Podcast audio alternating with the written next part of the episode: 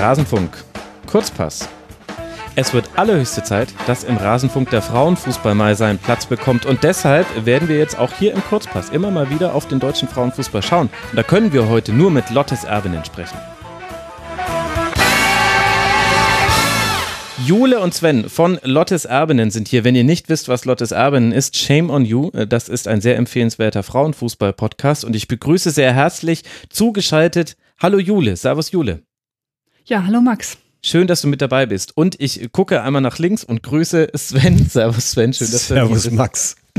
Einer sitzt bei mir, eine ist zugeschaltet. Wir wollen heute sprechen über die Lage des deutschen Frauenfußballs. Wir wollen ein bisschen auf die Bundesliga schauen und über die Nationalmannschaft sprechen und generell ein bisschen diejenigen Hörerinnen und Hörer ins Thema reinholen, die den Frauenfußball vielleicht immer nur ein bisschen am Rande mitbekommen. Deswegen lasst uns gleich starten und keine Zeit verlieren. Wir beginnen mit der Bundesliga und wenn ich mir da die Tabelle angucke, Jule, dann sehe ich ganz oben Nichts, was mich überraschen würde. Der Meister und Pokalsieger, der VfL aus Wolfsburg, führt die Tabelle an mit sieben Siegen aus sieben Spielen, einer Torbilanz von 29 zu 2 und 21 Punkten. Das sieht für mich so aus, als ob alles wieder am Schnürchen laufen würde in Wolfsburg. Ja, so soll es sein. Ne? Ähm, also ähm, ja, ganz äh, wie am Schnürchen läuft's nicht. Äh, Wolfsburg hat relativ viele Verletzte, auch prominente Verletzte, aber ähm, noch ist es so, dass ähm, Wolfsburg im Prinzip alle Spiele gewinnen konnte, auch wie man sieht, relativ souverän. Also zwei Gegentore sprechen jetzt äh, eine deutliche Sprache. Ja. Ähm, und sie sind halt in der äh, Breite und in der äh, Tiefe ähm, ja so gut aufgestellt, dass sie immer noch äh, dominieren, obwohl sie jetzt letztes Jahr auch zwei wichtige Abgänge hatten oder mehrere wichtige Abgänge. Und ähm, mich freut das ja, wobei ich natürlich jetzt auch schön finde, wenn es ein bisschen spannender bleibt, aber wäre, aber.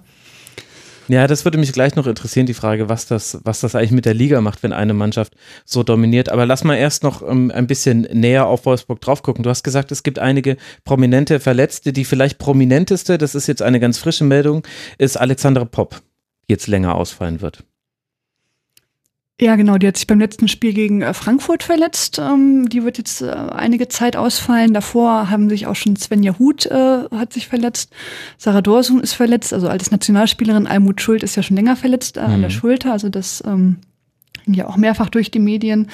Ähm, Eva Bajor, die ist äh, eine sehr wichtige Spielerin, ähm, ist auch gerade verletzt. Da weiß man auch nicht so 100 Prozent, wie schlimm es ist.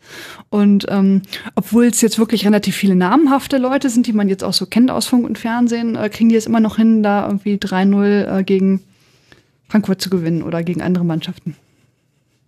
Sven, was macht denn dann den VfL Wolfsburg so viel stärker als alle anderen Mannschaften? Das ist ja, um das jetzt kurz in Relation zu setzen, so, als würden beim FC Bayern irgendwie aus der Offensivabteilung die vier wichtigsten Spieler fällen plus Manuel Neuer.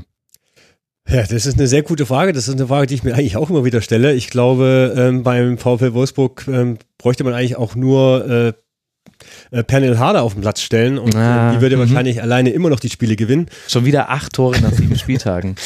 Das würde wahrscheinlich reichen. Ähm, ehrlich gesagt, ich weiß es nicht. Ähm, ich glaube aber durchaus, dass es auch am Trainer liegt. Ähm, großteils auch an Herrn Kellermann, dem sportlichen Leiter. Okay. Ich glaube, dass man da in Wolfsburg relativ gut aufgestellt ist. Ähm, dass man vieles sehr gut abfangen kann. Ich persönlich bin zum Beispiel der Meinung, dass auf den Einzelpositionen die Bayern Frauen im Kader bedeutend von den Individualisten, Individualistinnen her äh, sogar einen Ticken besser aufgestellt ist. Okay. Aber sie bekommen es tatsächlich nicht jede Saison so ähm, aufs Grün eben, ähm, wie, der, wie der VfL Wolfsburg.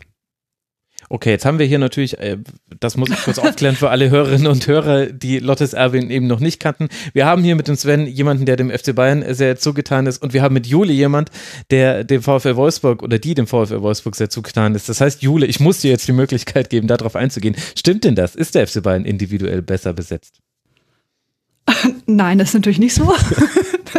Aber man muss sagen, äh, der FC Bayern ist extrem gut besetzt. Also auch die haben äh, sehr, sehr namhafte Spieler äh, besetzen die. Also Linda Dahlmann kam jetzt äh, die Saison, ähm, hm. Julia Gwynn, gut, die ist ja auch äh, ähm, Und das sind äh, auch jetzt verletzt, aber generell haben die schon einen namhaften. Ich glaube aber, dass so die, äh, dass es so ein, zwei Leute mehr gibt äh, im, beim VfL Wolfsburg, die dann doch den Unterschied machen. Also wie Panel Harder. Ähm, mhm. ähm, früher war es Nilla Fischer, jetzt scheint Bloodworth irgendwie so ein bisschen da, da reinzuwachsen in diese Rolle einer, einer doch starken Defensive. Also man hat ja auch fast gar nichts zugelassen an Gegentoren. Ich finde, das spricht schon so ein bisschen für sich. Und man scheint als Team, äh, obwohl die Leute ja sehr unterschiedlich sind, gut zu funktionieren. Man hat sehr ehrgeizige Leute offenkundig irgendwie, äh, die auch nach vielen Meistertiteln immer noch Bock haben äh, zu gewinnen. Ja. Und ähm, ja, also ich glaube, es liegt auch so, tatsächlich so ein bisschen am, am Trainer. Man hat da jetzt wirklich äh, nach Ralf Kellermann äh, auch sehr viel Glück mit äh, Stefan Lerch gehabt. Das müsste man nicht haben, aber ähm, mhm. das scheint so zu sein. Gibt es denn dann auch was, was den VfL Wolfsburg taktisch auszeichnet im Vergleich jetzt zu anderen Mannschaften in der Liga? Also ich glaube ja. Ähm, also sowohl taktisch als auch, wie gesagt, ähm, von den Einzelspielerinnen her, das hat Jule natürlich schon auch richtig gesagt. Also klar äh, kannst du, also eine Pernil Harder, ne, es muss man lange suchen, bis man jemanden findet wie sie, auch eine Eva Pajor, die auch noch relativ jung ist mit 22 Jahren. Hm. Ähm, das sind schon so Spielerinnen, die, die herausstechen. Aber ich glaube grundsätzlich, der VfL Wolfsburg schafft es meistens mich spielerisch zu überzeugen, wenn ich sie sehe. Mhm. Ich muss zugeben, ich sehe der Mannschaft sehr gerne beim Kicken zu, weil es sehr ansehnlicher Offensivfußball ist. Ähm, ist okay, dafür musst du dich nicht schämen. und ich glaube, und ich glaube auch eben, dass ähm, Stefan Lerch es immer wieder schafft, ähm, eine gute Einheit äh, zu formen und taktisch auf dem Platz zu reagieren. Also ich bin jetzt kein Taktik-Nerd, ja. Mhm. Ähm, die Welt des Tobi Escher ist mir eher fremd, aber ähm, ich, das ist für mich so eine Erklärung, warum sie es halt immer wieder schaffen.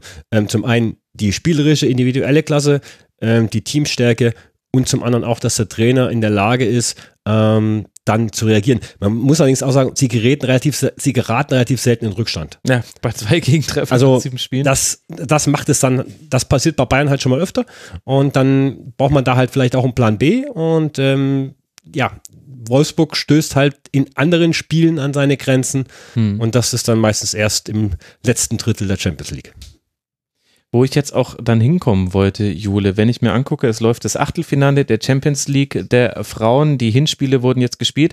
Da hat Wolfsburg jetzt auch gegen Twente Enskede souverän mit 6 zu 0 gewonnen. Ich glaube, da kann man davon sprechen, dass das Viertelfinale dann doch in erreichbarer Nähe scheint. Wo würdest du denn jetzt den VfL im internationalen Vergleich einsortieren? Wer sind da die wichtigsten Konkurrenten und wo steht da Wolfsburg? Also in den letzten äh, Jahren gab es eigentlich nur einen echten, also echten, echten Konkurrenten, das war Olympique Lyon, gegen die haben die eigentlich auch hm. fast immer verloren, das muss man ganz klar leider so sagen. Ähm, und, und, an denen sind sie auch immer gescheitert. Also im Prinzip, so für mich als Fan ist das so, rauscht man immer so durchs, äh, durch die Champions League. In der Regel gewinnt man hoch. Ähm, man gewinnt auch manchmal überraschend hoch gegen Gegner, gegen die man die sich das äh, ein bisschen schwieriger vorgestellt hat. Das wird wahrscheinlich in Zukunft nicht mehr so einfach sein, aber man hat auch Chelsea irgendwie jahrelang immer relativ hoch besiegt. Also nicht so hoch, jetzt aber zumindest irgendwie relativ Souverän. deutlich. Mhm. Genau. Da war es dann vielleicht nicht 10-0, aber dann irgendwie so ein 3-0 mal. Ähm, und äh, auch Atletico Madrid, äh, gegen die hat man gewonnen, Slavia Prag, gegen die hat man gewonnen. Ähm, das war also im Prinzip alles kein Problem. Und dann kommt immer Lyon und dann ist es immer vorbei. Der Angstgegner, ja. Gegen, ja, es ist, äh, also es gibt irgendwie, ähm, und alle anderen Gegner konnte man in der Regel bisher so die letzten paar Jahre schlagen. Dann, bis halt Lyon. Also ich, äh, es ist eigentlich die Auslosung fast schon spannender als die Spiele denn, ähm, solange man halt nicht in Lyon zieht. Ich gehe aber davon aus, dass das die nächsten Jahre doch ein bisschen schwieriger wird. Ähm, gegen englische Mannschaften äh, zum Beispiel zu gewinnen oder auch die spanischen Mannschaften, die sind ja doch, äh, kommen wir schon so ein bisschen ran. Und wie ist das jetzt einzuordnen, Sven? Wenn ich mir anschaue, es gibt eine Mannschaft, die den deutschen Frauenfußball ja nicht nur in dieser Saison dominiert. Also das ist ja jetzt schon seit Jahren so, auch wenn es jetzt gerade besonders deutlich ist. Und bei der haben wir aber den Befund, also gut, es gibt diesen einen Angstgegner, da kommen dann wahrscheinlich verschiedene Effekte zusammen, aber dennoch ist es zu erwarten, dass es für diese deutsche Mannschaft dann international auf Dauer eher schwieriger werden wird, obwohl man so gut spielt. Ist dann die Liga, die Bundesliga stehen geblieben in ihrer Entwicklung und wurde von anderen überholt? Haben andere Mannschaften aufgeholt? Wie würdest du das einordnen? Also beim DFB und bei den Verantwortlichen gibt man sich ja gerne mantramäßig und sagt, dass die Fußballfrauen-Bundesliga immer noch eigentlich die beste Liga in Europa ist. Und woran macht man das fest? Welt. Das macht man, glaube ich, durchaus an der mh, hm, Qualität der Spiele fest. Okay. Mh, hm ich denke, man hat ein Stück weit recht. Man muss aber aufpassen, dass man sich das nicht ähm, ständig äh, vorbetet und dann irgendwann so, ups, ja. ist ja doch nicht mehr so. Ja. Ne? Also man hat schon auf dem Schirm, dass ähm, in den anderen Ligen in Europa momentan relativ viel passiert, allen voran natürlich in England. Mhm. Ich denke aber schon, jetzt ist, sind wir hier in unserer Bubble. Ähm, ja müsste man jetzt mit jemandem reden, der zum Beispiel in einer englischen Bubble sitzt und dann nach draußen auf die äh, Frauen-Bundesliga schaut, wie das dann wäre. Ich glaube aber tatsächlich schon, dass die Frauen-Bundesliga ohne wirklich viele namenhafte, teure, in Anführungszeichen, Spielerinnen ähm, sehr gut daherkommt, was äh, Spiel und Taktik betrifft. Okay. Also man kann zum Beispiel sagen, dass die, die NWSL, also die amerikanische Liga, hm, ist eine sehr unterhaltsame Liga, very entertaining. Ähm, Aber halt sehr athletisch, so ein bisschen. Sehr, genau, sehr athletisch, bisschen wie, bisschen wie die Nationalmannschaft. Genau. Ich würde fast sagen, die Taktik fällt fast ein bisschen hinten runter, außer vielleicht bei North Carolina Courage. Ähm, und England ist vielleicht so ein bisschen zwischendrin. Ja. Hm, die entwickeln sich sehr viel weiter, sehr viel Taktik im Spiel. Ähm, Spiele sind gut anzuschauen. Das Level ist vielleicht noch nicht ganz so hoch, wird aber natürlich durch Aufsteiger wie Manchester United jetzt zum Beispiel natürlich auch nochmal befeuert, weil halt diese Clubs ähm, Geld reinpumpen, um, um Spielerinnen, gute Spielerinnen zu verpflichten. Das heißt, das Level wird halt automatisch nach oben gezogen. Mhm. In Deutschland ist es halt eher so, dass man an diese namhaften Weltspielerinnen jetzt nicht so rankommt. Also wenn man hört, dass Chelsea eventuell Sam Kerr verpflichten möchte, was mhm. eine der weltbesten Stürmerinnen ähm, ist, dann äh, hat wahrscheinlich selbst der FC Bayern und auch äh, der VfL Wolfsburg nicht so die große Chance. Also der Glamour fehlt, sagen wir es mal so, der Glamour fehlt der Frauen-Bundesliga so ein bisschen nach außen hin, aber das möglicherweise eben auch ähm, dem fehlenden Marketing irgendwo geschuldet. Aber rein vom spielerischen und vom taktischen her glaube ich aktuell tatsächlich, dass die ähm, Frauen-Bundesliga ähm, die beste, auf jeden Fall eine der besten Ligen der Welt ist. Okay. Wir wollten ja eigentlich auch länger über die, äh, die Bundesliga sprechen, aber Juli, ich habe gehört, du wolltest noch, du hast schon Luft geholt, um noch was zu ergänzen.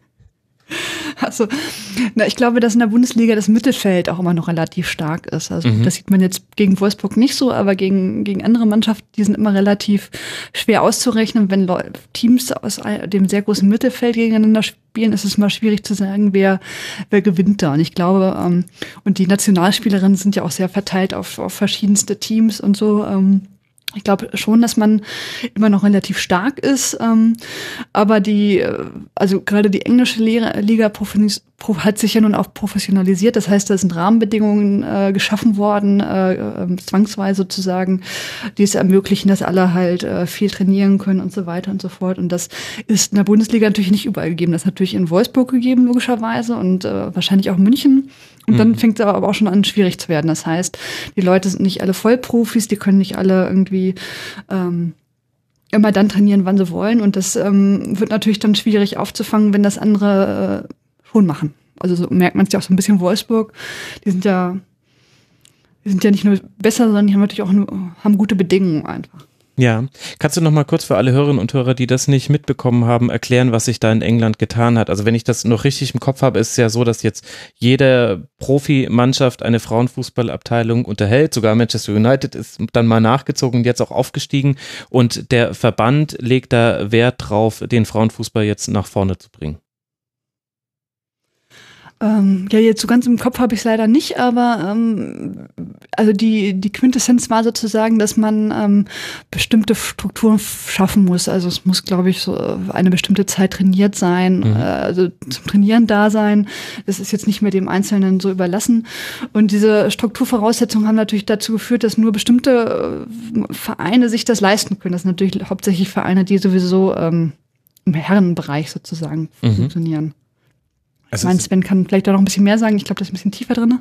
Ja, also es mussten tatsächlich ein paar kleinere Vereine ähm, den Weg nach unten antreten, ähm, weil sie einfach gesagt haben, sie können diese ähm, Anforderungen der Liga nicht stemmen finanziell. Mhm. Mhm. Die haben ihr Bestes getan und mussten halt den Weg nach unten antreten. Und ähm, das ist halt, ja, finde ich, negative Verdrängung. Die Liga sieht das natürlich anders. Ähm, Klar. Sie, sie möchte das Ganze komplett professionalisieren. Ähm, wie die Jule schon sagte, ähm, es müssen eine bestimmte Anzahl an Staff da sein. Es, es müssen eine bestimmte Anzahl an Trainingseinheiten pro Woche absolviert werden und so weiter und so fort. Und das ist zum Beispiel eben auch in der Frauen-Bundesliga eben nicht der Fall. Also du mhm. hast wirklich nur Bayern, Wolfsburg und dann wird es hinten raus schon echt eng. Verrückt. Das äh, baut uns jetzt aber die goldene Brücke, jetzt dann doch wieder zurück auf die äh, Frauenfußball-Bundesliga zu kommen. Denn wenn du sagst, äh, Wolfsburg und äh, Bayern, da hat man das, dahinter wird es eng, dann stelle ich die Frage, wie kann es denn dann sein, Sven, dass auf Platz zwei die TSG aus Hoffenheim liegt? Und überhaupt hatte ich die TSG aus Hoffenheim bisher im Frauenfußball noch nicht als so dominierende Kraft wahrgenommen, die bisher mit sechs Siegen aus sieben Spielen ja völlig souverän durch diese bisherige Saison gleitet. Ich habe jetzt nicht alles des vergangenen äh, Saisons der TSG auf dem Schirm, aber ich würde behaupten, das ist vermutlich der beste Saisonstart seit dem Aufstieg in die erste Frauen-Bundesliga. Mm, das Bemerkenswerte daran ist tatsächlich, dass die TSG im Gegensatz zu sehr, sehr vielen anderen ähm, Vereinen in der ersten Frauen-Bundesliga sich die Spieler selber aus ähm, den Jugendmannschaften beziehungsweise der zweiten Mannschaft zieht. Mhm. Also da spielen keine, ja doch gut, Nicole Biller ähm, könnte man jetzt als, als, als Star bezeichnen, der ähm, im Ausland äh, für die Nationalmannschaft, also mhm. Österreich spielt. Mm, aber ansonsten wird da extrem viel mit Nachwuchs gearbeitet. Extrem junges Team, also keine Auch. einzige Spielerin, die jenseits der 29 ist. 29 ist die älteste, das ist Leonie Pankratz. Pankratz genau. Und ähm, der Trainer ist halt äh, Jürgen Ehrmann, der ist halt auch schon seit über zehn Jahren da. Ähm, in den letzten Jahren hat man immer mal so ein Hoch und Tief gehabt. Man war immer ein gutes Mittelfeldteam, man hat mal ein bisschen oben rangeschnuppert. Ähm, es war nie so, dass man in Abstiegsnot war. Hm. Und ähm, klar, also man hat halt mal eine Saison, da funktioniert vieles nicht mit Spielerinnen. Dieses Jahr hat man vermutlich das Glück, dass da einfach sehr viel passt ähm, man von Verletzungen verschont ist. Mhm. Ich glaube, man hat vier Spielerinnen aus der zweiten Mannschaft eingebaut, beziehungsweise aus dem Jugendbereich. Ähm, das heißt, man, man hält auch das, die Mannschaft und das Team beisammen, was im Formfußball schon auch relativ selten ist. Da ist die okay. Fluktuation an, äh, an Spielerinnen doch auch schon äh, bedeutend höher, als es jetzt zum Beispiel äh, bei den Herren ist. Und das führt dann äh, zu so einer überraschenden Platzierung. Juli, wie würdest du denn die Chancen der TSG einschätzen, sich da äh, zu etablieren? Also es scheint ja jetzt so ein bisschen, zumindest jetzt, ich meine, wir haben jetzt den siebten Spieltag, wir müssen aber auch sagen, in äh, Frauenfußball sprechen wir gerade von zwölf Mannschaften, die in einer Liga spielen. Also da ist der siebte Spieltag noch ein bisschen mehr, als wenn wir jetzt von 34 Spieltagen sprechen. Siehst du da die Möglichkeit für Hoffenheim tatsächlich sich den zweiten Platz zu ergattern, der ja wichtig ist, weil das der letzte Platz ist, der noch zur internationalen Teilnahme berechtigt? Ähm, ja, jein. Also das, ähm, es gab in den letzten Jahren immer schon mal wieder Mannschaften, die es äh, äh, lange Zeit geschafft haben, weit vorne zu sein. Also vor zwei Jahren war das Freiburg, ähm, ein paar Jahre davor war es dann die Turbine aus Potsdam und ähm, das ist dann oft so, dass die dann halt in der Rückrunde so ein bisschen schwächeln und dann vielleicht doch mal das ein oder andere Spiel verlieren. Und ähm, von da bin ich jetzt, äh, würde ich jetzt nicht so ganz euphorisch sein an, äh, anstelle der TSG, aber ich äh, finde das toll, wie es machen. Ich meine, man muss auch sagen, dieses Konzept da hauptsächlich Jugendspieler zu haben, das ist schon sehr konsequent durchgezogen. Also das hat man sonst selten. Ähm, ich finde, die spielen auch total gut. Also die spielen sehr flüssig irgendwie. Das kommt wahrscheinlich davon, dass sie auch äh, gut zueinander passen. Mhm. Weil ich hätte auch der Trainer, meine ich, in einem Interview gesagt, dass er auch versucht, viel zu rotieren, damit jeder mal so ein bisschen spielen darf irgendwie und dann die Motivation oben ist. Also er versucht dann irgendwie auch dieses Teamgefüge da irgendwie zu beizubehalten. Das klappt wahrscheinlich besser, wenn man, wenn man immer nur Nachwuchsspieler holt und äh, mal ab und zu einsetzt, anstatt irgendwie große Stars. Also die haben in den letzten Jahren sind die immer so ein bisschen weiter hochgekommen, irgendwie so vielleicht ein, zwei Plätze und jetzt sind sie halt mehr dran. Ähm, ich kann mir aber persönlich, also ich kann es mir vorstellen, aber ich glaube, es wird schwierig, äh, ähm, das so durchzuziehen, weil um auf Platz zwei zu sein, muss man eigentlich so gut wie alle Spiele immer noch äh, gewinnen. Man hat allerdings die Bayern schon geschlagen. Eben. Man hat schon mal die Bayern geschlagen. Und die Bayern haben noch nicht gegen Wolfsburg gespielt, muss man jetzt dazu sagen. Die äh, ähm, Hoffenheimerin, das war der eine, die eine Niederlage, durchaus schon. Also ich glaube, dass sie auf jeden Fall zur Winterhalbzeit vorne bleiben. Ob sie es jetzt auch in der Rückrunde schaffen, da äh, das durchzuhalten, das ist jetzt eine. Hm. eine ich würde es mir wünschen. Ich fände es toll, wenn da mal eine andere Mannschaft wäre. Aber ähm, das Konzept ja, ist halt wirklich interessant. Einfach mit jungen Spielerinnen, mit viel aus dem eigenen Nachwuchs, äh, da kann man richtig was reißen und da kann sich Hoffenheim halt im Frauenfußball auch sicher einen Standortvorteil erspielen, wenn man einfach regional guckt, was es da sonst noch so gibt. Ich könnte mir vorstellen, das ist jetzt einfach nur meine, meine Einschätzung, die von ein bisschen weiter wegkommt als, äh, als eure, dass, dass das auf Dauer hin ein sehr gutes Konzept sein könnte. Denn da gibt es in diesem Südwesten Deutschlands, gibt es Freiburg und Frankfurt, das sind so die nächsten beiden. Oder wen habe ich, auf wen deutest du? Äh, Sand. Ach, Sand natürlich. Okay, über, dann reden wir jetzt über den SC Sand. Denn dazu, das, dazu habe ich Fragen. Die haben aktuell es geschafft, drei Siege zu holen, einen Unentschieden, drei Niederlagen, haben eine sensationelle Tordifferenz, Sven, von acht zu neun Toren. Und als jemand, der zumindest in der letzten Saison ein Tippspiel der Frauen-Bundesliga absolviert hat, weiß ich, dass das keine Neuigkeit ist, dass Sand wenig Tore zieht. Also ich habe da sehr häufig 1 zu 0 getippt und ich habe relativ gut in diesem Tippspiel abgeschnitten. Das sieht für mich ehrlich gesagt nicht so aus, als könnte man dem Standort Hoffenheim da Spielerinnen wegnehmen. Wie kommst du darauf? Ähm, ja, äh, geografisch natürlich. Okay. Ähm, deswegen hatte ich eigentlich erwartet, dass du mich jetzt fragst, wo liegt Sand? ja, das habe ich mir jetzt damit dann schon erschlossen, irgendwo da unten.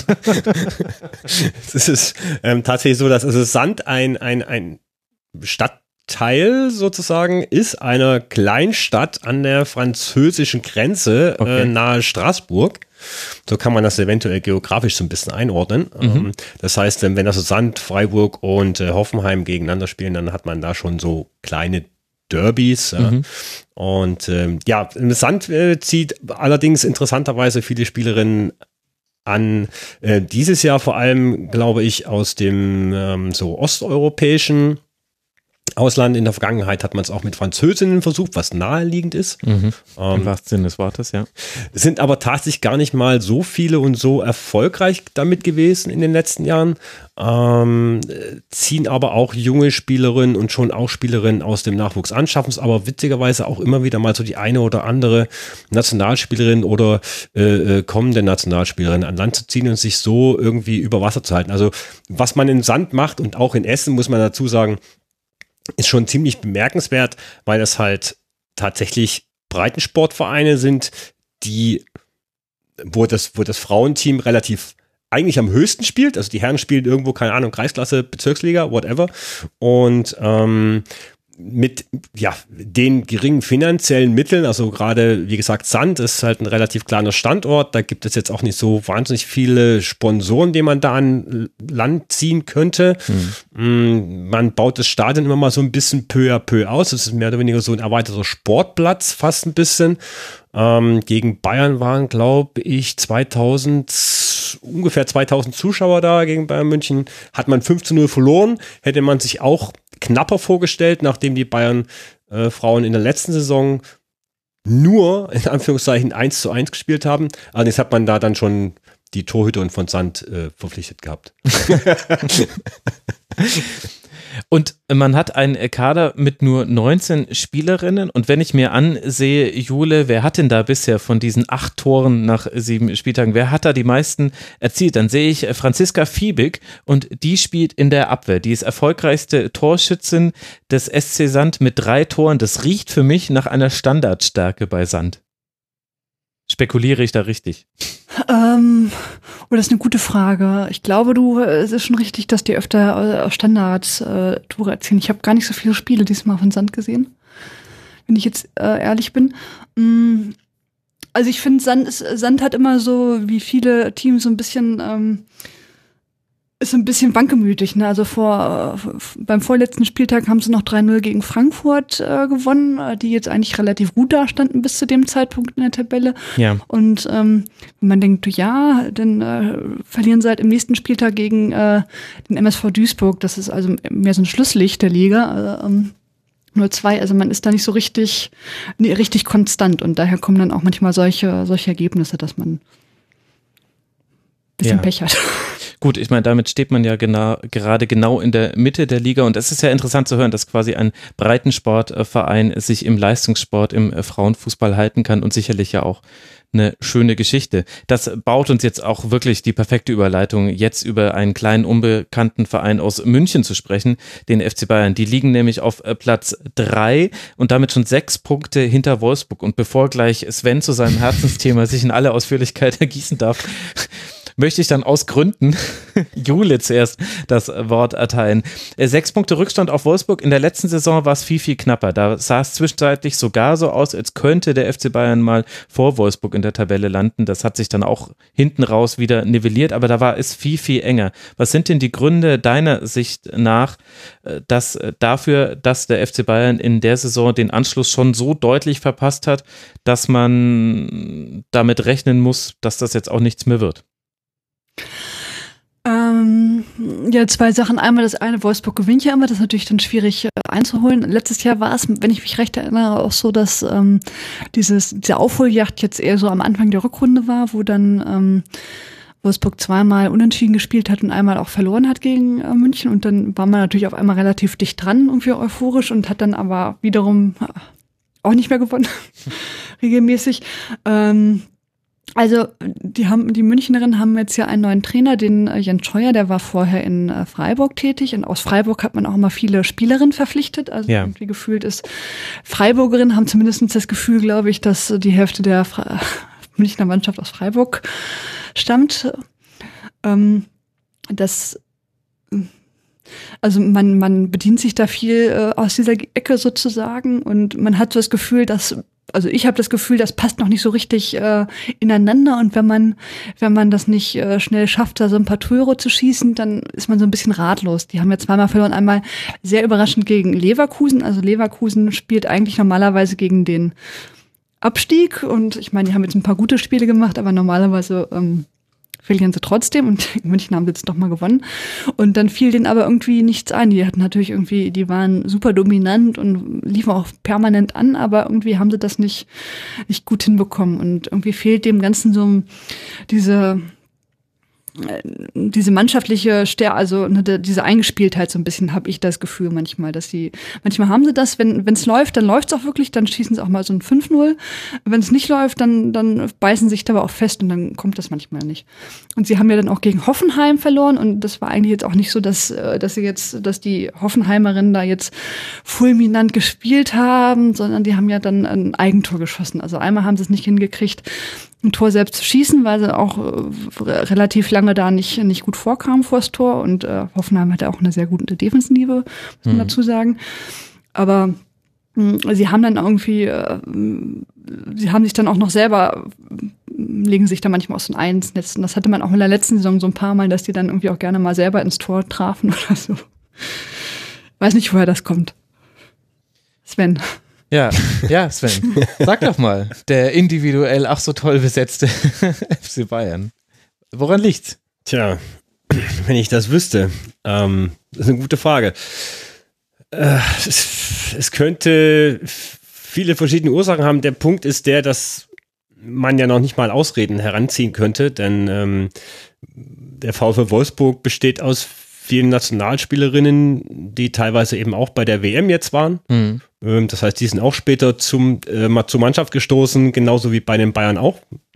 Ähm, jetzt hat Wolfsburg Bayern einen neuen Trainer, äh, im Gegensatz zu Wolfsburg, aber Wolfsburg hat neue Spielerinnen bekommen, die Bayern haben ein paar neue Spielerinnen bekommen, haben ein paar abgegeben. Man war schon selbst unter Tom Wörle, der ja nach zehn Jahren den Verein verlassen hat, schon nicht immer konstant. Die zwei konstant im Vergleich zu Wolfsburg. Das heißt, man hat sie auch immer mal einen Ausrutscher gegen ähm, schwächere Mannschaften äh, geleistet, die hinten drin standen, womit wir dann quasi wieder auch dabei sind, was ich vorhin sagte. Wolfsburg gerät halt selten in Rückstand. Das heißt, die hm. müssen dem das Spiel, also sie werden halt wirklich eigentlich nur gegen Bayern gefordert wenn man so möchte. Und ähm, sie geraten selten in Rückstand und dann muss man nicht Plan B, Plan C, Plan D in der, in der, in der Schublade haben. Und ähm, ich glaube, die Bayern wollten mit der Verpflichtung von Jens Scheuer einfach einen weiteren Schritt gehen. Ähm, und der muss halt einfach sein, du musst, wenn du Meister werden möchtest, musst du halt Wolfsburg zweimal pro Jahr schlagen. Punkt. Und ähm, das haben die Bayern in den letzten Jahren eigentlich nie geschafft, maximal einmal. Und das war's dann. Ähm, mhm. Letztes Jahr war es so, dass man innerhalb von einer Woche, was innerhalb von einer Woche, Jule, jetzt im Frühjahr, Pokal und Liga, oh. aber relativ kurz aufeinander. Ja ja. ähm, gegeneinander gespielt hat. Da hat Bayern überraschenderweise in der Liga gewonnen. Ja. Ähm, da war auch die Aufstellung total überraschend. Also wir haben uns im Stadion halt alle angeschaut und haben gesagt, wow, was macht ein Wörle hier? Was wird denn das? Und ich glaube, so überrascht war auch Wolfsburg. Punkt ist halt, der Plan geht halt nur einmal auf. Eine Woche mhm. später haben sie richtig offen. Haben sie richtig auf den Sack gekriegt in München. Genau. Und ich glaube, da wollte man einfach einen Schritt weitergehen und wollte halt einfach einen Trainer haben, der äh, taktisch vielleicht, äh, von dem man glaubt, dass er taktisch flexibler und besser aufgestellt ist, als es Würle war. Wie gesagt, ich bin jetzt nicht der Taktik-Nerd, um tatsächlich das beurteilen zu können. Mir fehlt aktuell bei Jens Scheuer so ein bisschen die Linie, Linie bei den Spielen, die ich mir anschaue. Ähm, äh, vor allem das Spiel gegen Hoffenheim fand ich offensiv äh, sehr schwach. Mm, ich habe jetzt ein paar die Highlights gesehen von dem Champions League-Spiel gegen Kassigurt, wo man 5 zu 0 gewonnen hat. Das wohl, so wie ich gehört habe, man überraschend fand. Also Barcelona hat da verloren. Mhm. Insofern, da hat man dann gesehen, okay, ja, das ist ungefähr vielleicht die Idee, aber ich frage mich dann immer, warum bekommt man das halt nicht Woche für Woche, wie es eben zum Beispiel der V Wolfsburg tut, ähm, auf dem Platz. Und da habe ich ehrlich gesagt auch äh, keine Antwort. Allerdings muss man auch sagen, dass die auch die FC Bayern Frauen mit sehr, sehr vielen Verletzungen zu kämpfen mhm. haben. Aktuell, ähm, also Julie Quinn fällt zum Beispiel bis Jahresende. bis zur Winterpause mhm. aus. Ähm, dann hatte man Simone Boje Sörensen verpflichtet äh, im Winter, die glaube ich, erst ein einziges Spiel absolviert hat. Keiner weiß eigentlich so richtig, also man, im Frauenfußball weiß man eigentlich nie so richtig, was mit irgendwelchen Spielerinnen ist, weil die Informationen, die nach außen dringen, halt schon relativ spärlich sind. Mhm. Und selbst wenn, wenn man dann vielleicht nachfragen würde, würde man kaum eine wirklich äh, ehrliche Antwort bekommen und man würde vielleicht äh, eher eine äh, Wischi-Waschi-Antwort bekommen. Mm, Nicole Rolzer war lange Zeit verletzt. Ähm, dann finde ich, äh, Sidney Lohmann, die jetzt erst gerade wieder zurück ist, die letzt, fand ich in der letzten Saison eine absolute mega wichtige Spielerin war mit ihren 20 Jahren? 19 Jahren. 19, äh, die eine mega Saison gespielt hat. Mhm. Die hatte sich leider in der Vorbereitung an der Schulter verletzt und ist jetzt erst wieder zurück. Das, was ich zumindest in Hoffenheim von ihr gesehen habe, in den 10 Minuten, wo sie gespielt hat, hat man schon gemerkt, dass sie der Mannschaft, glaube ich, helfen kann und gefehlt hat. Was man vielleicht auch nicht vergessen darf, Vielleicht hat man den Abgang von Sarah Debritz ein bisschen unterschätzt. Mhm. Die zusammen mit Melanie Leupolz ähm, im Mittelfeld bei den Bayern äh, die Fäden gezogen hat und natürlich auch für die Tore verantwortlich war. Das war ja auch so ein bisschen, also oder hätte die Achse sein können in der Nationalmannschaft, da war es ja dann äh, tatsächlich erstaunlich wenig, aber das haben wir ja damals auch schon äh, thematisiert. Aber kann man das nicht vielleicht auch einfach relativ logisch begründen, dass ein Trainerwechsel sich im Frauenfußball noch schwerwiegender auswirken kann als im Herrenfußball, einfach auf Grundlage dessen, dass du weniger Spieler hast insgesamt und du hast, ohne jetzt einzelnen Mannschaften zu nahe treten zu wollen, aber du hast weniger kompetitive Spieler, wo es wirklich eng ist. Das heißt, so wirklich kann sich dann ja so eine Mannschaft, also es dauert eh ein bisschen, bis man sich findet. Und dann hast du aber halt viele Spiele, die schon irgendwie laufen, die du ja auch gewinnst. Und ich meine, wir reden hier über die Bayern, als, wär, als wären die in der Riesenkrise. Ja, sie haben zweimal verloren, den Rest ja. haben sie gewonnen. Die haben eine Tordifferenz von 19 zu 5 Toren. Also das sehe ich so ein bisschen als unterstützendes Argument bei, bei dem, was ich äh, gerade sage.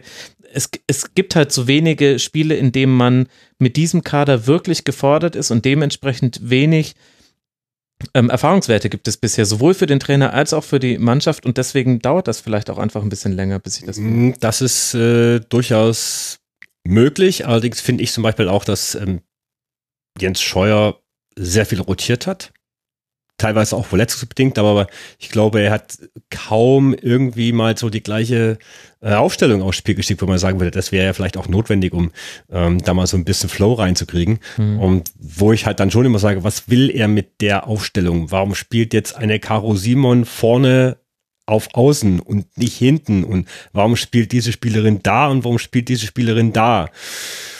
Ich glaube, dass das durchaus äh, auch zur Verunsicherung vielleicht auch bei den Spielerinnen äh, führt. Möglicherweise, vielleicht will, vielleicht ist Scheuer tatsächlich taktisch sehr gut, aber er kann es vielleicht den anderen nicht so vermitteln. Hm. Ich weiß es nicht. Andererseits, wie Jule halt auch schon sagte, es sind viele Freiburgerinnen drin.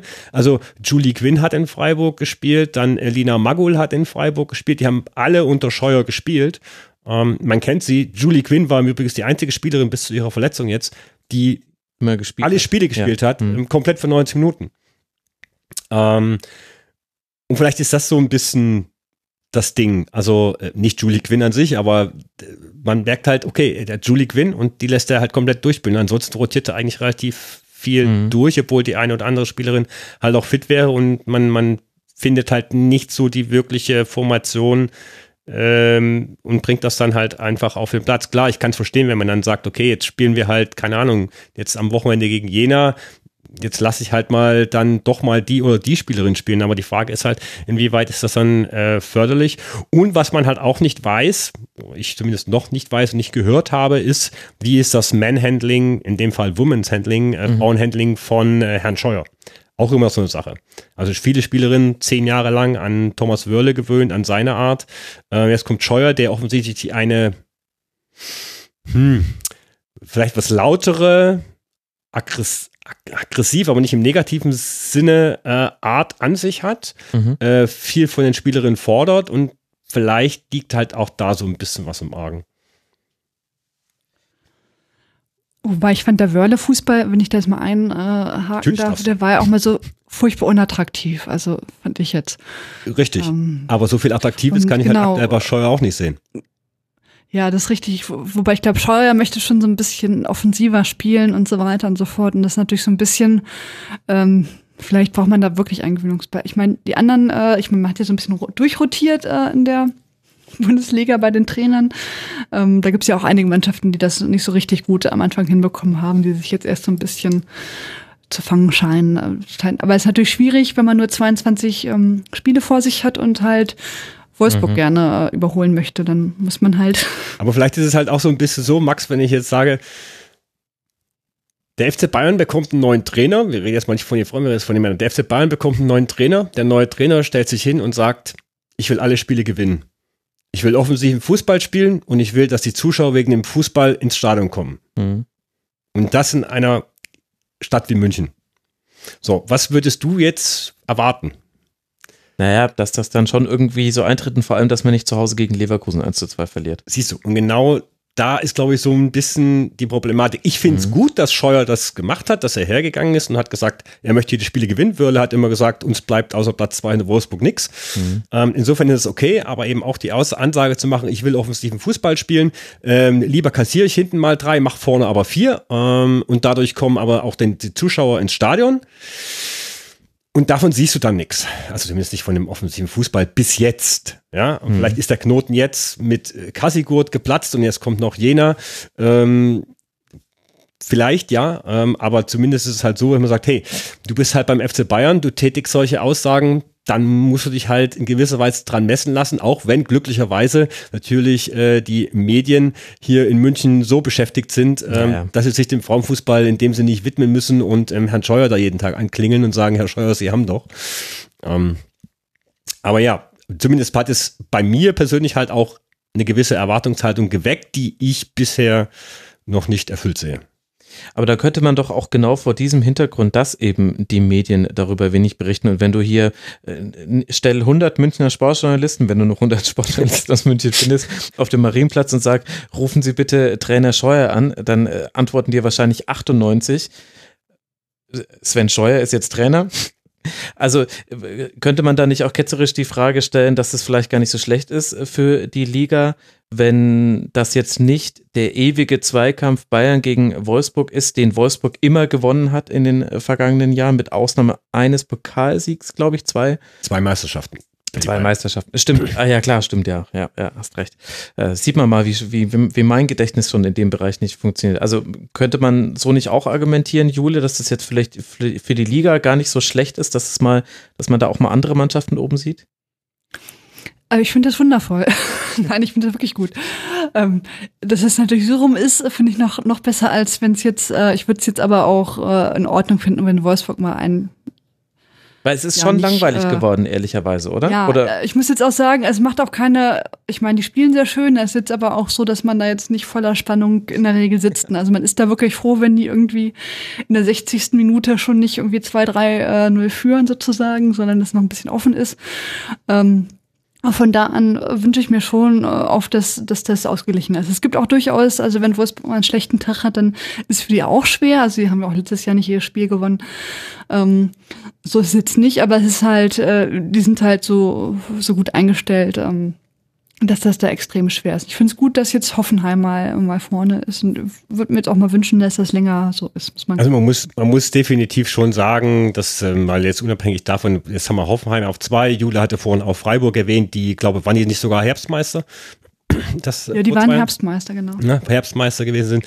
Ähm, also wenn man jetzt mal Wolfsburg grundsätzlich ausklammert, dann hat man schon eine sehr ausgeglichene und spannende Liga. Gut, jetzt müssen wir blöderweise jeder auch noch stimmen. Aber es ist tatsächlich schon so, dass ähm, also quasi von, ich sag mal, von Platz zwei bis elf kann halt wirklich jeder jeden schlagen. Und es ist jetzt echt auch nicht so, dass halt jedes Spiel irgendwie fünf, sechs, null für die eine oder andere Mannschaft ausgeht. Natürlich mhm. ist die Qualität bei Bayern und bei, bei Wolfsburg gebündelt.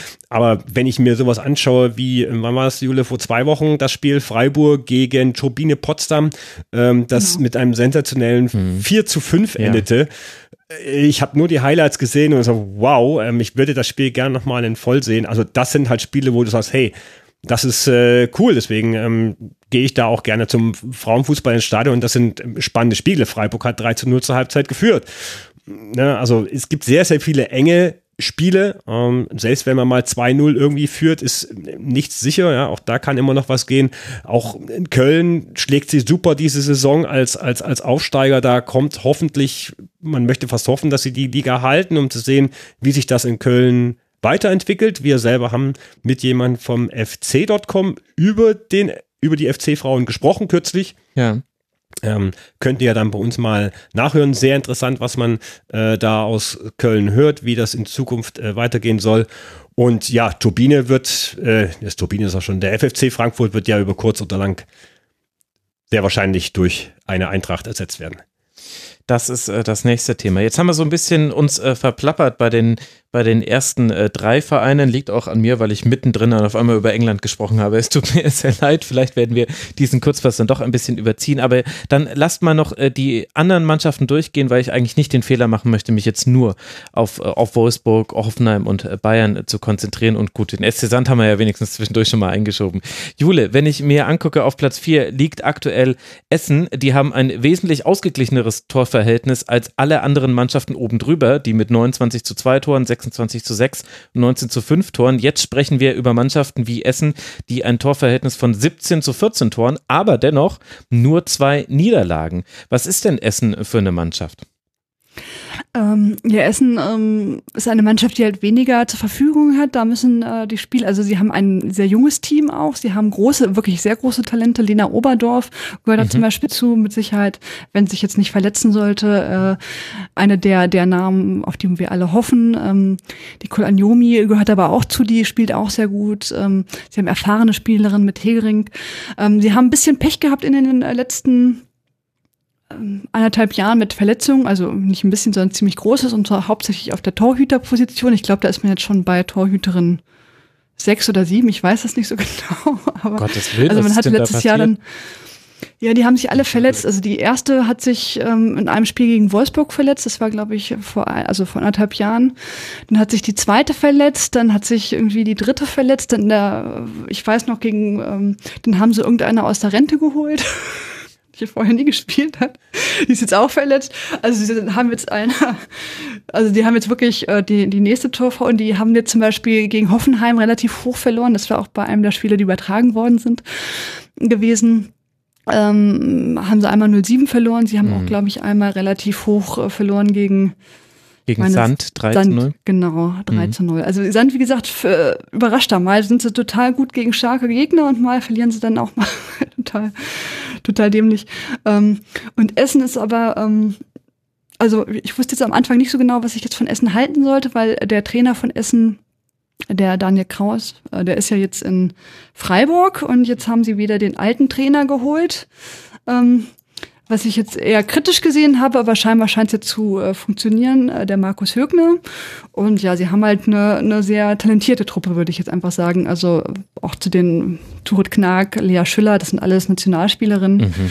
die ähm Und alle noch so wahnsinnig ja. jung. Also Lea also Schüller ist, ist, ja auch 21. Das ist im Übrigen, da muss ich auch in der Stelle, entschuldige Jule, gerade noch mal einfügen, also als Pro-Argument, warum man Frauen-Bundesliga sch äh, schauen sollte, ist, äh, wenn man sich für Frauenfußball grundsätzlich interessiert oder interessieren möchte, ist, dass man wahnsinnig viele Talente entdecken kann. Ähm, das finde ich mega spannend, weil wir haben in Deutschland so viele irrsinnig gute Talente im Frauenfußball hm. und jede Saison kommt immer irgendwie ein neues Talent raus und es macht irrsinnig Spaß, die zu entdecken und zu sehen, wie die sich entwickeln. Und ähm, Leda Oberdorf ist aktuell das ja eigentlich fast bekannteste Beispiel. Ja, haben wir ja auch äh, in Aktion gesehen im Sommer. Und die ist ja immer noch 17 äh, Jahre. Das ist, das ist, ich musste noch mal hingucken, weil ich mir nicht mehr sicher war, ob die wirklich immer noch unter 18 ist. Wahnsinn. Okay, also SG Die spielt jetzt ja auch jedes Mal, also in der Nationalmannschaft. Mhm. Mittlerweile eine Innenverteidigung. Wenn sie, nicht, wenn sie nicht gerade auf Abifahrt ist oder so.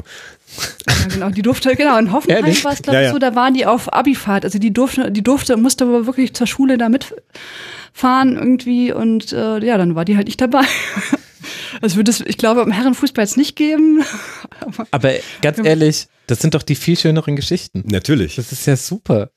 Wohin ging denn die Abifahrt? Da interessiere ich mich dann tatsächlich auch für nicht sportliche Dinge, weil das fehlt dann irgendwie. Also Essen. Das habe ich jetzt vergessen. Ich glaube, es war Frankreich, aber das möchte ich jetzt nicht beschwören. Okay, also wir merken uns Essen eine sehr junge Mannschaft mit, mit dem alten Trainer in dem Sinne, dass er, dass er wieder zurückgekehrt ist mit vielen interessanten Talenten. Da kommt jetzt auch einiges noch auf Essen zu. Also man spielt jetzt dann eben in Wolfsburg, mhm. dann in Frankfurt, äh, dann zu Hause gegen Freiburg und dann in München. Also man hatte vielleicht auch so ein bisschen vom Spielplan begünstigt jetzt, aber wollen wir jetzt das auch nicht äh, kleinreden, was da passiert ist. Jetzt hast du, Sven, aber auch schon angesprochen, dass wir mit dem ersten FFC Frankfurt, der ja den meisten Hörerinnen und Hörern sicherlich als Institution des deutschen Frauenfußballs bekannt sein sollte, haben wir nicht nur eine Mannschaft, die eben schon so lange den deutschen Frauenfußball prägt, sondern die jetzt eben auch in eine Kooperation mit Eintracht Frankfurt getreten ist und dementsprechend auch ab nächster Saison, glaube ich, eintreten wird.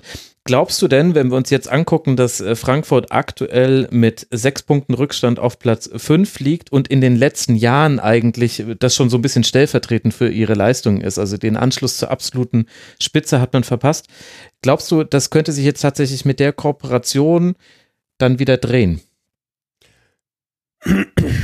Ich möchte es glauben. Ähm, also sagen wir mal so, Freddy Bobic, der Sportvorstand Sportvorstand der Eintracht, ja. mhm. ähm, war zum Eröffnungsspiel der Frauen-Bundesliga zwischen ähm, dem FSC Frankfurt und äh, Turbine Potsdam auch im Stadion, was ich schon mal nobel fand. Ähm, und möchte daher auch glauben, dass er tatsächlich da, er hat ja auch dann ähm, mehr oder weniger in den Gesprächen wohl zugestimmt, ähm, dass er dafür den Frauenfußball was tun möchte. Natürlich nicht ganz eigennützig, wenn man auf die Marke Eintracht Frankfurt schaut. Uneigennützig, ja. Uneigennützig, genau. Genau. Ähm, die man dadurch dann vielleicht möglicherweise stärken möchte. Also für beide vermutlich eine Win-Win-Situation. Ähm, und der FFC ist, wenn ich das richtig in Erinnerung habe, an die SGE herangetreten. Ja, mit äh, der Idee einer Kooperation, weil der FFC das Gefühl hatte, wir haben die Obergrenze vielleicht sogar schon vor ein paar Jahren erreicht, sowohl was Sponsoren angeht, als auch die Strukturen und so weiter. Genau, also äh, Siegfried Dietrich, das ist der ähm, Präsident äh, und Chef vom FFC Frankfurt, der, dem ein sehr, sehr großes Herz für Frauenfußball nachsagt ist an die Eintracht herangetreten, weil er gesagt hat, es, wenn wir oben, wenn wir nochmal irgendwie um eine Meisterschaft mitspielen wollen, dann nicht mehr als FFC Frankfurt, weil das werden wir spielerisch und finanziell nicht mehr schaffen. Hm. Ähm, und dann liegt halt eine Fusion äh, mit der Eintracht nahe, die von den Mitgliedern sozusagen abgesegnet werden muss. Also man hat ungefähr zwei Jahre, hat man jetzt drüber gesprochen äh, zwischen dem FFC und der Eintracht äh, auf äh, höchster Ebene, dass man dann wohl tatsächlich äh, darüber eingekommen ist, dass man das machen möchte von beiden Seiten und es muss nun von den Mitgliedern sowohl des FFC als auch von Eintracht muss das natürlich abgesegnet werden, dass ja beides Mitglieder, Mitglieder geführte Vereine mhm. sind. Und ähm, ja, da kann ich mir durchaus vorstellen, dass da in Zukunft was geht. Frankfurt ist ja traditionell ein, ein sehr traditioneller Frauenfußballstandort. Äh, nicht nur FFC Frankfurt, ganz früher auch der FSV Frankfurt äh, mit sehr bekannten Spielerinnen. Mm, also von daher, den Standort möchte man gerne behalten. Und soweit ich weiß, wird äh, Dietrich auch dann Sportvorstand bei der Eintracht. Also er wird auf jeden Fall ähm, den Frauenbereich bei der Eintracht dann nach wie vor observieren. Okay. Das ist jetzt quasi das ganze Drumherum, sportlich. Jule, wenn ich mir angucke, der FFC, ich habe es schon äh, gerade eingeordnet, sechs Punkte Rückstand auf Platz zwei, aber dazu muss man auch sagen, das ist jetzt eher eine jüngere Entwicklung. Also hätten wir vor drei Wochen über den FFC gesprochen, dann wäre man noch besser dargestanden. Man hat jetzt gegen Sand und gegen Wolfsburg natürlich verloren, jeweils mit 0 zu 3. Das sieht für mich auch so aus, als wäre der FFC auch äh, jetzt sportlich gesehen in der Saison relativ solide und gut gestartet. Ähm, ja, das kann man so sagen. Ähm, ich habe ja schon am Anfang mal gesagt, es gibt ein relativ gutes Mittelfeld und dazu gehört mittlerweile auch der FFC. Also man, man kann da eigentlich nicht mitrechnen, es sei denn, sie haben wirklich eine super Saison erwischt, dass, dass die jetzt wirklich oben mitspielen, aber sie sind eigentlich immer relativ solide. Also mhm. ähm, sieht man jetzt ja auch. Eigentlich haben sie auch eine ganz gute Mannschaft, behaupte ich jetzt mal. Und zwar äh, im Gegensatz zu früher. Früher war es ja so, wer jemand war, äh, Namen hatte, da ging zum FFC.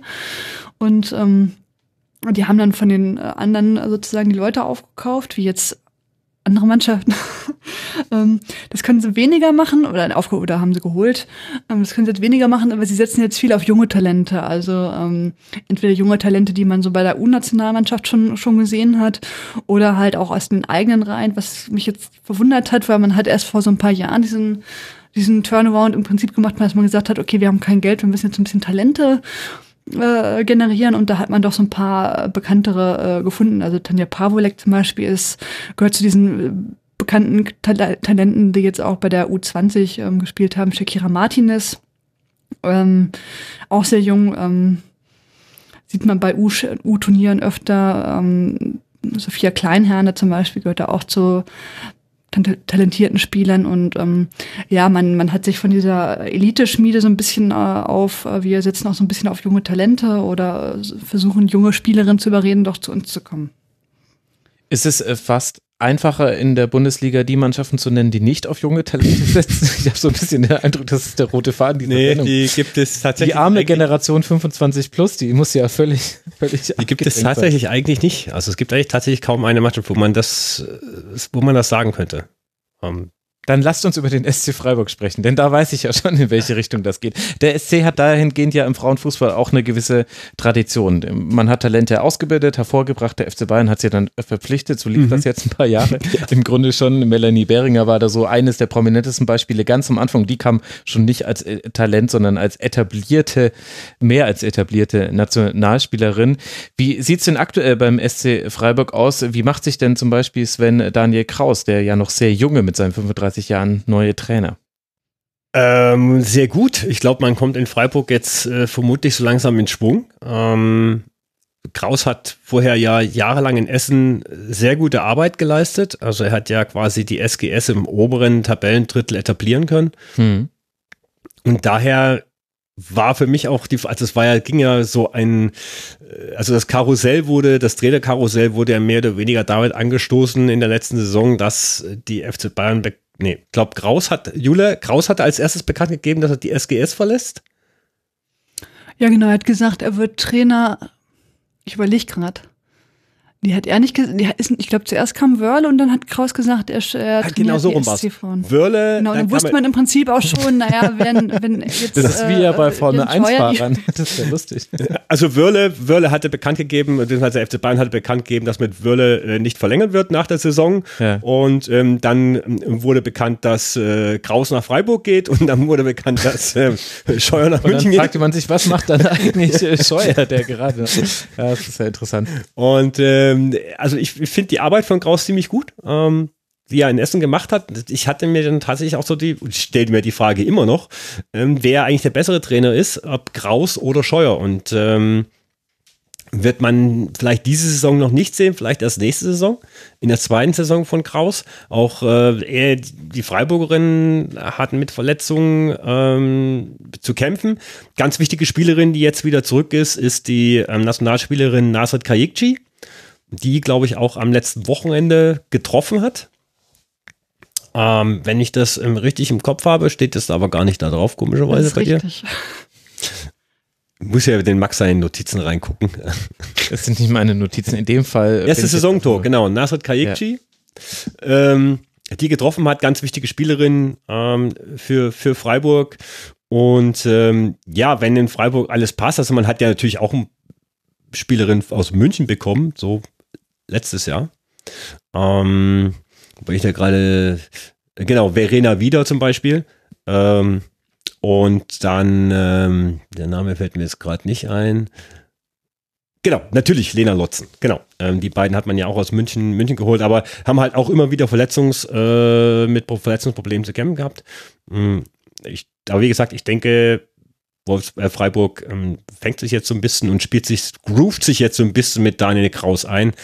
Ähm, man wird auf jeden Fall, ja, äh, Kraus sehr viel, wird sehr viel Vertrauensvorschuss in Freiburg haben, mhm. so wie ich das wahrgenommen habe. Ist ja auch ein entsprechendes. Trotz des etwas schlechteren Saisonstarts. Aber letztes Jahr war man in Freiburg auch nicht gerade so gut unter Jens Scheuer. Auch da hatte man viele Verletzungsprobleme. Jule, du wolltest noch was ergänzen? Ja, ich wollte gerade sagen, ich meine, den Start hat man ja total ver, vergeigt, aber jetzt äh, scheint man ja auch so ein bisschen. Ich habe auch so ein bisschen, also Spiele, die ich gesehen habe, fand ich jetzt auch, war immer Clara Bühl auch total stark. Die äh, trifft ja auch häufiger mhm. irgendwie. Und seitdem sie von der Nationalmannschaft zurückgekehrt ist, ist sie voller Drang zum Tor, habe ich so ein bisschen das Gefühl. Also leider hat man äh, Freiburg dieses Jahr nicht so oft sehen können. Vielleicht war das auch vorher so und sie hat nicht getroffen.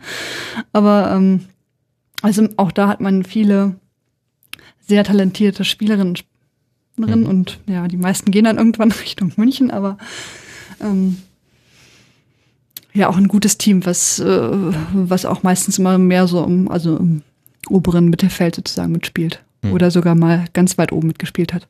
Genau. So ist es ja aktuell auch. Über Sand haben wir schon gesprochen, die auf Tabellenplatz 7 liegen. Und jetzt kommt ein Cut in der Tabelle.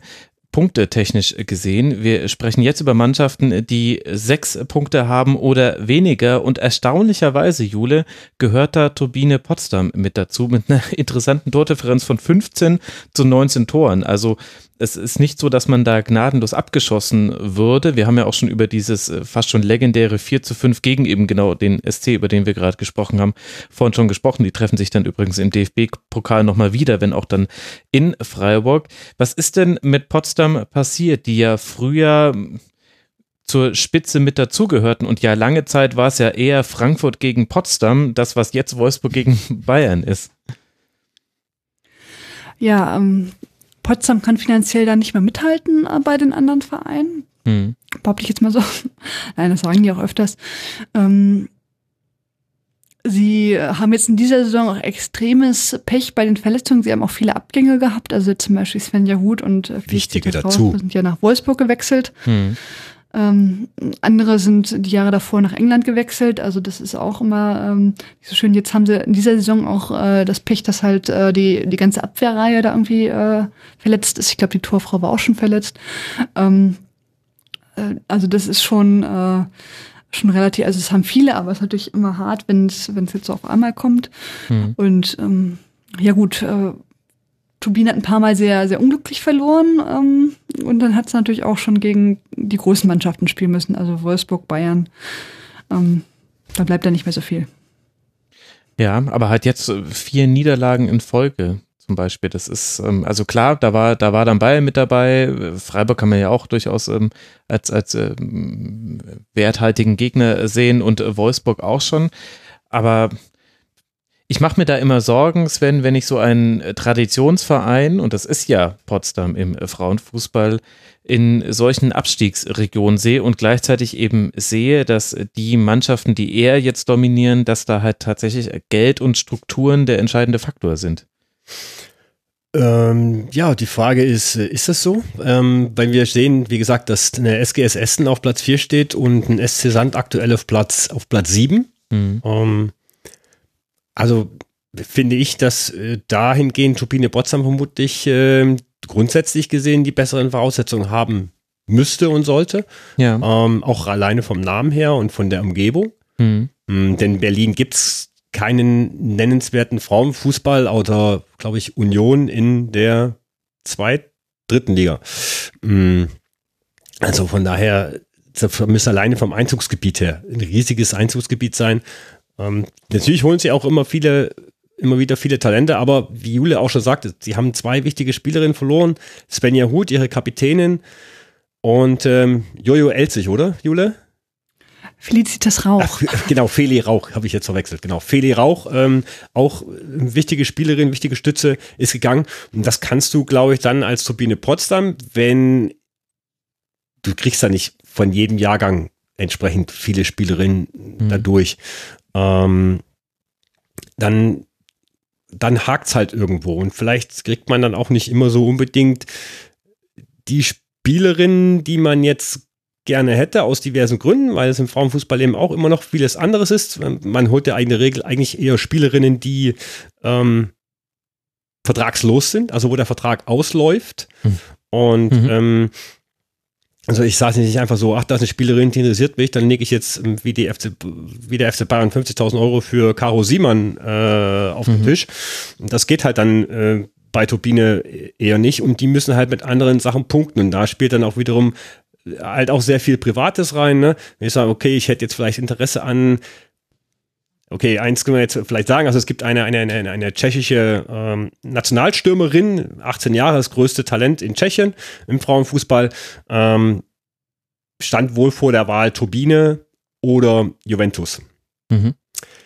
Ähm, sie ist nach Juventus gegangen und so wie ich das verstanden habe, war eben unter anderem auch einer der Gründe, weil halt der Name Juventus im globalen Weltfußball, Herren, Frauen insgesamt eben klangvoller ist als Sabine, dass dann natürlich nebenbei noch ein Ronaldo bei Juventus spielt. Das hätte dann zwar nochmal einen anderen Grund, aber, ähm, aber alleine daran sieht man halt auch schon, mm, da verschiebt sich was im Frauenfußball. Richtig, wie schwierig, wie schwierig das Vereine wie Turbine Potsdam, die im Frauenfußball einen großen Namen haben, aber eben nicht global. Weil, mhm. wenn ich eine Spielerin aus Tschechien hole, dann in Anführungszeichen kommt die vergleichsweise günstig. Ne, also ähm, der muss ich nicht großes Gehalt zahlen. Ich kann ihr eine Wohnung geben, ich, ich kann ihr vielleicht ein Auto hinstellen, ich kann ihr vielleicht noch einen Job nebenbei anbieten oder sie kann bei mir studieren, also in Jena spielen zum Beispiel, ähm, auch zwei tschechische Nationalspielerinnen.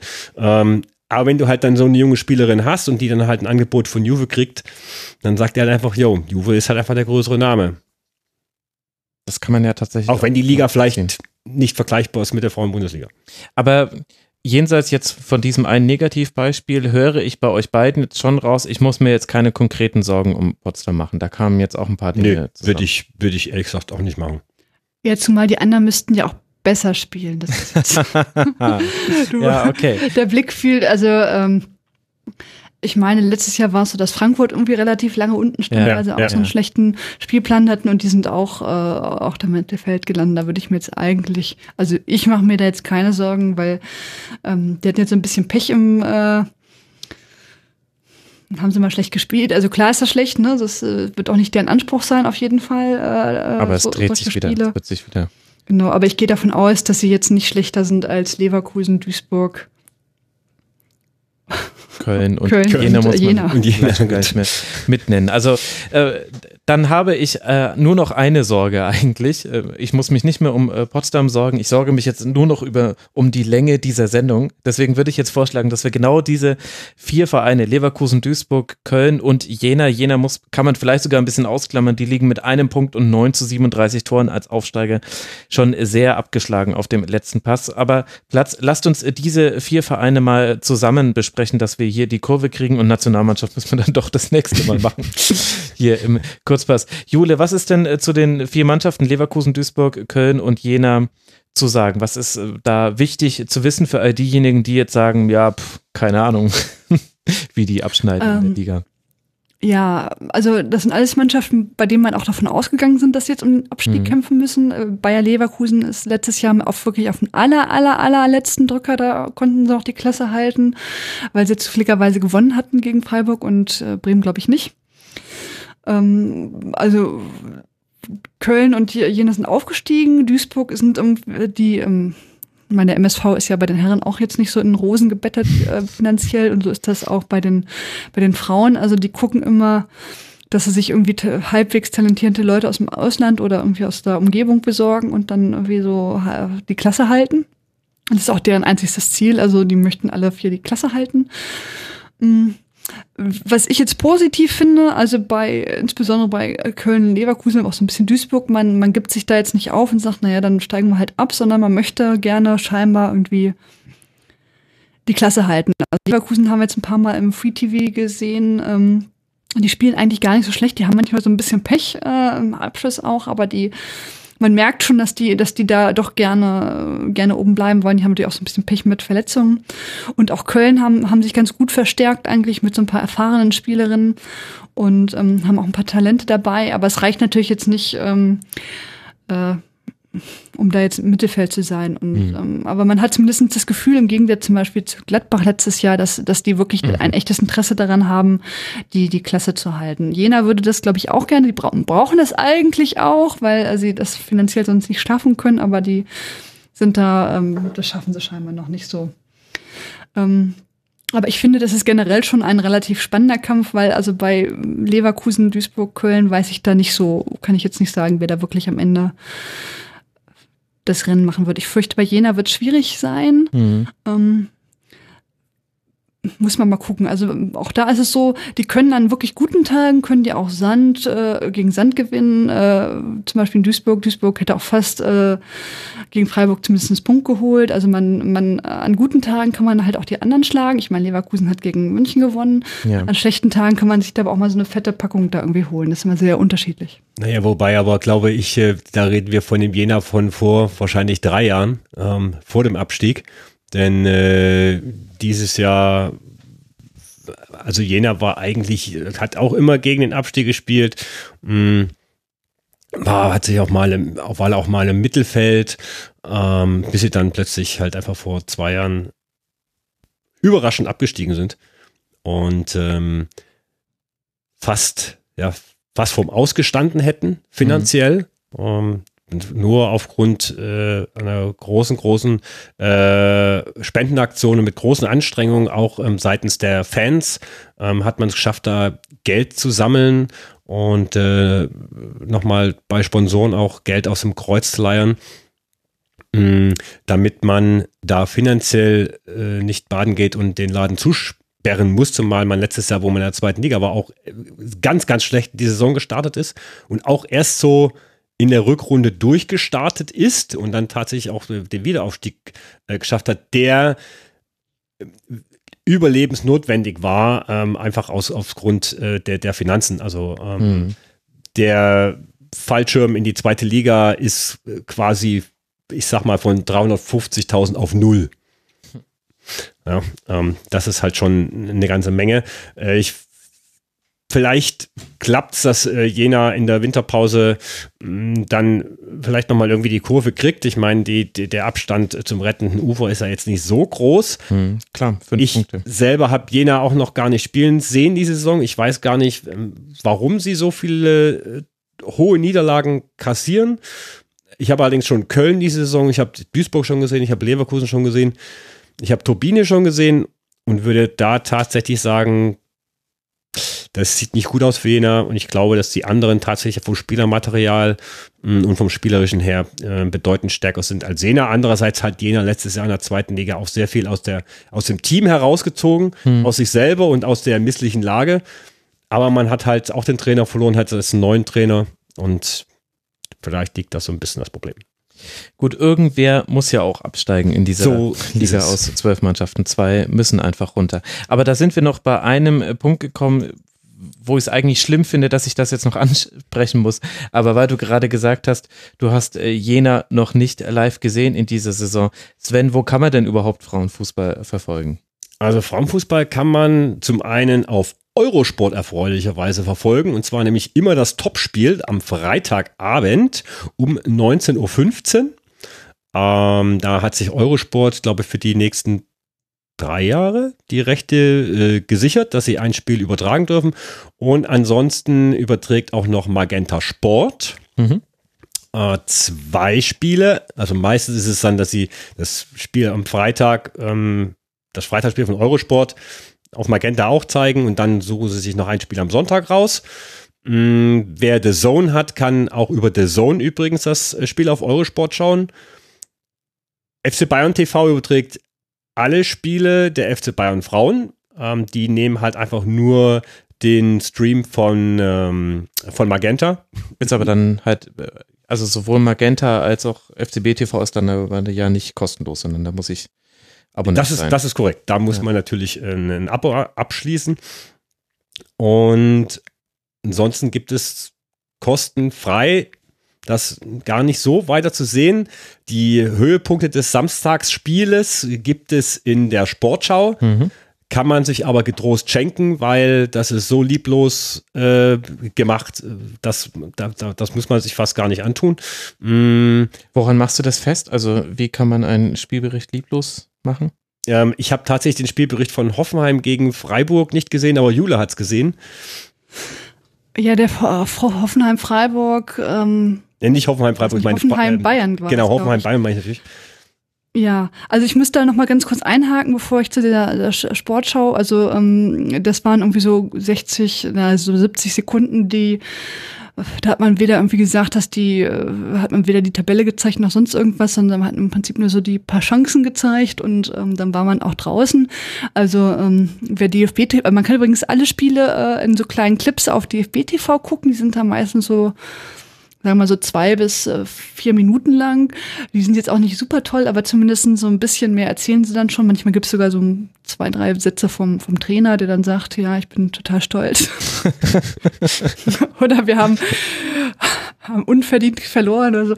Ähm, was man halt so gesagt, also das geht schon, man kann diese kleinen Clips gucken und also gegen äh, diese Sportschau-Berichterstattung, äh, die ich bisher gesehen habe, war es dann so, dass äh, dagegen wirkt DFB TV ähm, geradezu pompös informativ. Man kann die auch, glaube ich, bei Magenta Sport sehen, die Clips. Ich glaube auch frei, oder bin ich mir jetzt nicht so sicher. Mm, was man noch dazu sagen muss, was jetzt in letzter Zeit so zu leichter Aufregung geführt hat, oder zu großer, ähm, dass man angekündigt hat, dass die Samstagsspiele auch in irgendeiner Form übertragen werden. Also man hat ARD Livestream oder Sportschau Livestream immer so ganz lapidar gesagt. Mhm. Das ist aber nicht so. Also es ist jetzt nicht so, dass ich einfach auf Sportschau gucke und dann ist der da, sondern das nehmen dann die ähm, regionalen, äh, meistens die regionalen äh, Sender da irgendwie, also zum Beispiel ähm, WDR, Mal RBB. zeigt der RBB oder der WDR macht das in der Konferenz mit der dritten Liga oder manchmal wird es auch nur einen Stream geben auf dem RBB. Ähm, Das ist immer total unterschiedlich, muss man sich vorher kundig machen und bei dem einen Spiel jetzt Bayern gegen Hoffenheim wurde jetzt Genau. ein Livestream angekündigt, der aber nicht kam. Also es gab es dann zwar auf Magenta im Pay-TV, aber halt nicht für die äh, Leute, die dann irgendwie hektisch am Samstag um 14 Uhr den PC hochgefahren haben und sagten, Und sogar die Vereinsaccounts haben es vertwittert und haben es angekündigt. Also selbst die wussten Ja. nicht, dass es diesen Livestream nicht geben würde. Ja, genau. also es ist ja in Ordnung, wenn man sagt, nee, machen wir nicht oder guckt Magenta, schießt euch ein Abo. Also, ne, das wäre in Ordnung gewesen, hätte man zumindest gewusst, aber es ist natürlich doof, wenn ich sage, es gibt einen Sportschau-Livestream und jeder schreibt das und dann sagt man, nee, ist gar nicht, ich war nie geplant. Also war so ein bisschen, das ist manchmal sehr schwierig. Also auch die ähm, Übertragung der Champions League, da kann man nicht einfach sagen, ich kaufe mir jetzt so ein Abo und dann gucke ich alles, sondern ist, so muss man sich irgendwie auf YouTube äh, gucken, ob es das gibt oder auch nicht. Manchmal gibt es das auch gar nicht. Ähm, der VfL Wolfsburg ist jetzt auf die Idee gekommen, das doch mal so ein bisschen besser zu machen. und überträgt zumindest meistens die Champions League Spiele auf ihrem eigenen Kanal. Ähm, aber das ist schon so ein bisschen, also man merkt, dass es nicht so richtig professionell und das ist natürlich auch nicht, äh, nicht so, man hat nicht das Gefühl, dass die Sportschau da jetzt äh, sehr hinterher ist, das zu, das zu zeigen oder zu sagen, ja toll, so ein Livestream, den bieten wir an. Also da muss man halt hoffen, dass, dass der regionale Sender das äh, überträgt oder zumindest streamt. Und das ist halt tatsächlich das Enttäuschende und das ist halt auch, wenn ich nach England schaue, wo ich mich dann frage, warum, wo hakt es in Deutschland, welche, welches Zahnrad will mit dem anderen Zahnrad nicht zusammenarbeiten, weil mh, wir haben es von England vorhin gehabt, wenn ich nach England schaue, hey, da gibt's in der BBC am Sonntag eine einstündige Highlight-Show über die erste Liga. Da sitzen nur Frauen drin, Expertinnen, die über die Liga sprechen. Das gibt's ja nicht. Das- nee. Nee. Das Ich Spiel dachte, die können nur Mikrofon. Äh, das, das, das, verrückt. das Länderspiel, äh, jetzt das kommende Deutschland äh, gegen England im Wembley, wird äh, von der BBC zur besten Primetime übertragen, um 20 Schieß mich tot, ähm, Stadion ausverkauft mit 90.000 paar zerquetschten. Ähm, Da geht halt eines äh, Hand in Hand. Ne? Die BBC überträgt auch normale Ligaspiele. Das heißt, da hat man die, die ähm, FAWSL hat eine eigene Website, wo ich mir von außerhalb Englands, da muss ich mich nur einmal einmalig registrieren und ich kann aus allen Spielen auswählen. Kann ich mir anschauen, wie ich will. Ich kann sie mir im Real Life anschauen. Ich kann sie mir Highlight-Clips anschauen. Da sind Dokumentationen, also man muss das fast, fast vor wie The Zone, diesen Player fast wie The Zone vorstellen. Das ist unfassbar. Ja. Und bei uns tut ein öffentliches rechtliches Fernsehen, eine ARD oder auch ZDF, tun sich so dermaßen schwer, äh, auch mal irgendwie fünf Minuten über Frauenfußball in der Sportschau zu berichten. Ähm, das ist, glaube ich, ja, bisher. oder ja der DFB selbst auch. Also Ja, klar, ich, ich, natürlich. ohne jetzt die Sender da in Schutz Deswegen, nehmen zu deswegen wollen, meine ich so diese Zahnräder. aber, aber ich meine, wenn es Clips gibt auf äh, DFB TV, muss es Kameras im Stadion geben. Inzwischen ist man so weit, dass man ja sogar Amateurfußball live streamen kann. Da gibt's ja so, äh, fertig eingerichtete Kits, die sich äh, Amateurvereine kaufen können. Das ist dann keine hochwertigste Übertragung, aber du hast immerhin einen Livestream. Und dass man in solchen Zeiten das auch verbandsseitig nicht möchte oder nicht hinbekommt, das äh, zur Verfügung zu stellen, sagt halt viel aus. Gibt halt tatsächlich von der zweiten Liga. Also es gibt, wie heißt es, Soccer Watch? Soccer Watch. Genau, Soccer Watch. Das heißt, von der zweiten Liga kann ich alles sehen, aber von der ersten nicht. Ja, es war angesagt, dass man Ja. von der zweiten Liga alles sehen kann, kann man aber nicht. Man kann so drei, vier, fünf Spiele pro Spieltag Aber es ist ja sehen. trotzdem mehr. Aber das sind eben auch nur so Scouting-Kameras, die quasi aufgestellt werden und die dann von links nach rechts schwenken. Mhm. Ja, Dass genau. Man das, ist Spiel so im Stream sehen kann. Ne? Auch nicht optimal, wobei so für Taktik-Nerds, also ich hätte das gerne in der ersten Liga, ehrlich gesagt. Die ganzen äh, Einstellungen von irgendwelchen Trainern, wie sie wütend eine Flasche auf den Boden schmeißen, interessieren mich überhaupt nicht. Aber ja, gut, da ist jeder anders. Okay, ich äh, könnte wirklich noch ewig mit euch sprechen. Jule, du darfst jetzt nochmal. Du hast, hast nochmal Luft geholt. Komm. Ich wollte nur mal ganz kurz zur Fernsehübertragung. Also Eurosport macht zumindest sehr liebevoll. Die machen auch eine Vorbericht und eine Nachbericht und eine Halbzeitanalyse und vor Ort und so weiter. Muss man jetzt, wo man ja äh, immer so schlecht über diese Übertragung spricht, schon sagen, dass zumindest Eurosport sich jetzt dieses Jahr sehr viel Mühe gibt. Also wer Freitagabend, um, ich darf ich das so sagen, um 19 Uhr beginnt die Übertragung, um 19.50 glaube ich mal Anpfiff. Da ist das immer, das ist also, man kann sich das angucken und das ist auch so, dass das vorher, dann sagt der Trainer was und noch irgendeine Spielerin, äh, dann weiß man auch mal, wer da so ist. Ähm, ich finde, das ist schon in Ordnung. Also man ist da schon auf dem richtigen Weg irgendwie mittlerweile so ein bisschen, aber halt nur so, so, so halb irgendwie. Okay, aber das ist ja ein guter Impuls. Freitagabend nach Feierabend das Abendessen schön beim äh, Frauenspiel angucken und danach kann man ja, wenn man möchte, noch in die Erstliga-Übertragung, die dann ja im Anschluss stattfindet, der Herren noch reinrutschen, wenn man das dann dann überhaupt noch braucht. Ich habe schon Freitagsspiele diese Saison gesehen bei den Herren. Also ja. bisher hatte Eurosport ein sehr gutes äh, Händchen bei das seiner stimmt. Auswahl der Freitagsspiele. Ja. Also ich glaube, bis auf ein einziges Freitagsspiel war keines davon irgendwie langweilig. Im Gegenteil, sie waren spannend und äh, spielerisch sehr gut anzuschauen. Ihr zwei, Jule Sven, das hat äh, große, große Freude gemacht. Das ist jetzt im Grunde so ein verkappte Schlusskonferenz, Schrägstrich Tribünengespräch äh, geworden. Aber so soll es auch sein. Wer mehr zu Frauenfußball sich interessiert, der sollte definitiv euch folgen auf Twitter. L-Loco74 ist Sven. At Bioschokolade ist Jule. Als Lottes Erbin twittert ihr natürlich auch und man kann euch dort vor allem hören. Lottes Erbin, der Frauenfußball-Podcast eures Vertrauens, spätestens seit der WM sollte der in so manchem Podcatcher schon gelandet sein. Ich danke euch beiden sehr. Jule, vielen Dank, dass du mal wieder mit im Rasenfunk dabei warst. Ja, danke schön. Ich wollte noch ganz kurz sagen, ich bin auch bei Früff, ne? Nicht, dass ich das jetzt Natürlich. vergesse. Natürlich. Ja, ja, ja. Gut. Inzwischen, bald muss ich hier so auf so einer Klopapierrolle alle Nebenprojekte von euch noch auflisten. Ich meine, Sven hat ja durchaus auch noch so einiges zu bieten. Ja, stimmt. Früff natürlich auch. Auch an der Stelle natürlich sehr herzlich empfohlen. Danke dir, Jule, dass du mit dabei warst. Ja, vielen Dank für die Einladung. Und äh, danke dir, Sven. Bei dir kann man sich natürlich auch über thailändischen Fußball informieren. Das habe ich ganz vergessen zu sagen. Ich weiß gar nicht, Kick It Like Asia ist es noch? Äh, ist die Projekte schlafen momentan so ja, bisschen. Es fehlt bisschen, die Zeit. Okay, ja. okay. Man, man hatte auch einen Eindruck bekommen und unter anderem ja auch bei, bei so Veranstaltungen wie hieß jetzt Sven. Danke, dass du hierher gekommen bist. Ja, immer gerne.